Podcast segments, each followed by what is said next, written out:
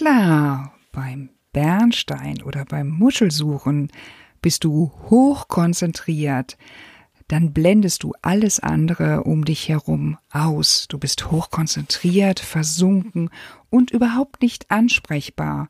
Aber aktuell ist dein Akku leer. Seit rund zwei Monaten hat jeder von uns Sonderbedingungen.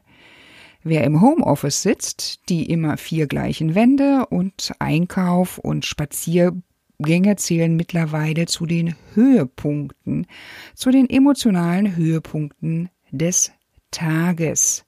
Und die ständige digitale Kommunikation, so erfreulich sie auch ist, so ermüdend ist sie gleichzeitig.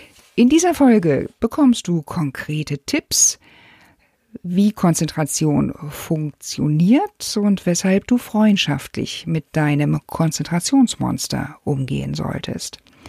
Es geht um Konzentrationstipps gegen innere und äußere Einflüsse und wie du diese praktisch umsetzt. Es gibt eine praktische Entspannungsübung und dann geht's auch schon los.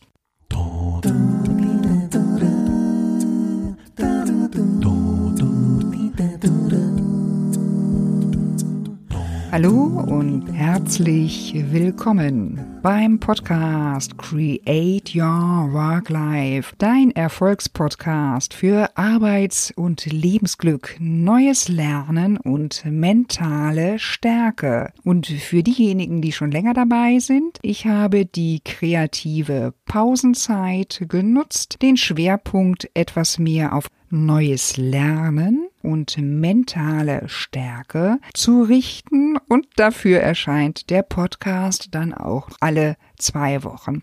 Wer bin ich? Mein Name ist Claudia Winkel und es gibt hier praktische Tools Interviews für optimistische Gestalter, Macher und Unternehmer. Und jetzt geht's auch gleich los mit der Podcast-Folge Nummer 27 und dem Lernhack Nummer 1. Und zwar geht's heute um Lernen und Arbeiten im Homeoffice. Es gibt fünf Tipps und Übungen für deutlich mehr Konzentration. Was ist Konzentration und wie funktioniert Konzentration überhaupt? Also, was ist Konzentration? Konzentration ist die Fähigkeit, die gesamte Aufmerksamkeit auf etwas, also auf eine Aufgabe, auf eine Person für eine bestimmte Zeit auf Knopfdruck einzurichten. Und diese sogenannte Aufmerksamkeitsausrichtung gelingt umso leichter, je mehr wir sämtliche Umweltreize ausschalten. Wichtig ist es in diesem Zusammenhang zu wissen, dass das Gehirn wirklich auf jedes Geräusch, jedes kleinste Geräusch reagiert. Diese lästigen Konzentrationsmonster, wie man sie auch nennen könnte, und sie sind wirklich hinterhältig sehr, sehr nachtragend. Wissenschaftliche Forschungen haben schon vor längerem herausgefunden, dass jede kurze Unterbrechung und dafür reichen drei Sekunden. Also das wurde in einer Studie ausprobiert, in der die Teilnehmer in Abständen für drei Sekunden unterbrochen worden sind, dass jede Unterbrechung zusätzlich mindestens fünf Minuten zusätzliche Zeit zum Eindenken erfordert das bitte mal hochgerechnet auf eine Stunde nur vier kleine Unterbrechungen pro Stunde, also vier mal drei Sekunden, viermal ein kleiner Handy-Piep zum Beispiel, führt dazu, dass von den 60 Minuten Arbeitszeit mindestens 20 Minuten Zeit für das Eindenken in die jeweilige Aufgabe ab gezogen wird. 60 minus 20 Minuten, das ist schon ganz erheblich. Und die Ablenkungen sind ein Dreiergestirn. Es sind visuelle, akustische und innere Ablenkung, die Konzentration abziehen. Visuell ist es deshalb unglaublich wichtig, dass der Schreibtisch leer geräumt ist dass sich also möglichst keine Informationen in Form von Gegenständen, von kleinen Karten auf dem Schreibtisch befinden. Eine Ablenkung besteht schon darin, dass man, und das ist auch interessant, wenn gemeinsam zwei Leute im gleichen Zimmer arbeiten, das lenkt ab. Wenn der Schreibtisch so gestellt ist, dass der Fenster, dass das Fenster den ständigen Blick auf die Straße und das dortige Treiben ermöglicht, also auf lebhafte Straßen, ist das eine Ablenkung. Die Pinnwand über dem Arbeitsplatz ist auch eine visuelle Ablenkung, sollte dort auch nicht hängen, direkt gegenüber vom Schreibtisch. Dann gibt es die heute, die heute nicht mehr wegzudenkenden Ablenkungen. Das Handy ist natürlich ganz wesentlich. Allerdings ist das Klingeln, Summen und Piepsen alles Ablenkung der Eingang von Nachrichten, von E-Mails, wenn die akustisch oder visuell angezeigt werden, sind Ablenkungen. Straßenlärm ist Ablenkung.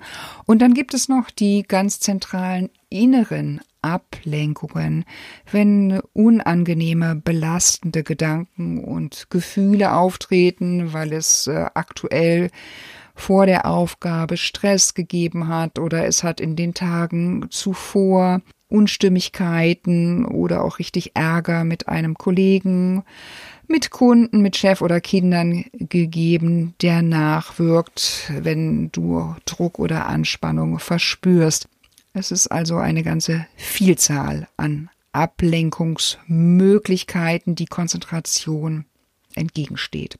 Und dafür kannst du eine ganze Menge tun. Da möchte ich dir heute fünf konkrete Informationen Tipps und Übungen zu geben. Also einmal geht es darum, wie du deinen Schreibtisch und dein gesamtes Arbeitssetting einrichtest, äh, wie du deine Routinen umsetzt. Das ist zu Hause im Homeoffice ganz ähnlich wie im Büro. Jeder sorgt für sich, dass er eine relative Wohlfühlatmosphäre für sich schafft. Das heißt, bevor du dich an deinen Arbeitsplatz, an deinen Laptop in der Regel an dein Desktop begibst, äh, holst du dir Wasser, einen Krug Wasser, du holst dir ein Heißgetränk, dein Snack liegt da und du achtest darauf, regelmäßig zu lüften. Routine spielt eine ganz große Rolle für gute Konzentration. Also morgens ist es im Homeoffice genauso wichtig, zur gleichen Zeit am gleichen Arbeitsplatz zu starten wie außerhalb. Denn dein Gehirn nimmt dadurch regelmäßig den Impuls mit, dass es jetzt losgeht zu dieser festen Zeit und das erleichtert als Routine, als Tagesstart ungemein deinen gesamten Arbeitsalltag, wie überhaupt eine feste Tagesstruktur, also weitere Routinen für weitere Pausenzeiten, für Mittagszeiten und Endzeiten. Da der Arbeitsweg beim Homeoffice entfällt, ist es wichtig und auch möglich, eine neue Routine einzuführen für den morgendlichen Ablauf und die kann ganz unterschiedlich ausfallen, je nachdem, ob du mehr ein Entspannungs- oder Bewegungstyp bist oder auch ein Tages- oder ein, ein Wochenüberblick schreiben, drei Dinge aufschreiben, die du an deinem Alltag magst, die dir gefallen. Die Bedeutung von Routinen, die habe ich dir im Detail schon in einer vorherigen Folge aufgenommen. Da verlinke ich in den Show Notes noch einmal dazu. Strukturen sind überhaupt das A und O. Strukturiere weiterhin deine Tage und Wochen, schreibe deine To-Do-Listen und mach dann besonders dein Häkchen mit dem dann oder erledigt auf der Liste und setze weiterhin auch Timeboxing ein. Auch da habe ich bereits eine Episode zu veröffentlicht. Die findest du auch in den Show Notes. Punkt Nummer zwei. Plane ausreichende und regelmäßige Pausen ein.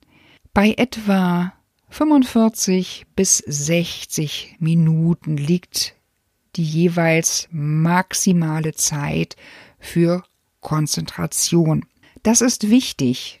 Dann folgen Pausen. Das können auch kleine Pausen sein, von fünf Minuten maximal.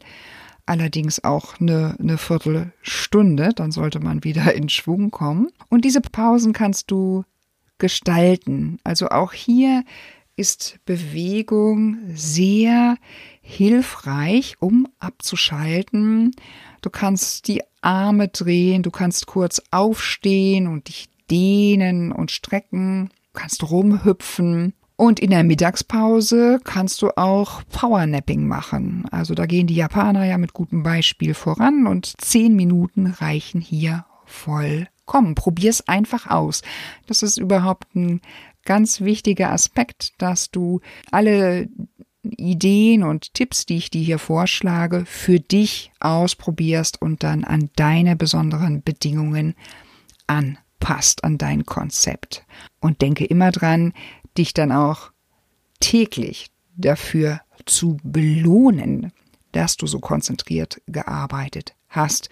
Und das Belohnen, das kann dann eine nette Stimme sein. Du telefonierst mit deinem Freund oder deiner Freundin.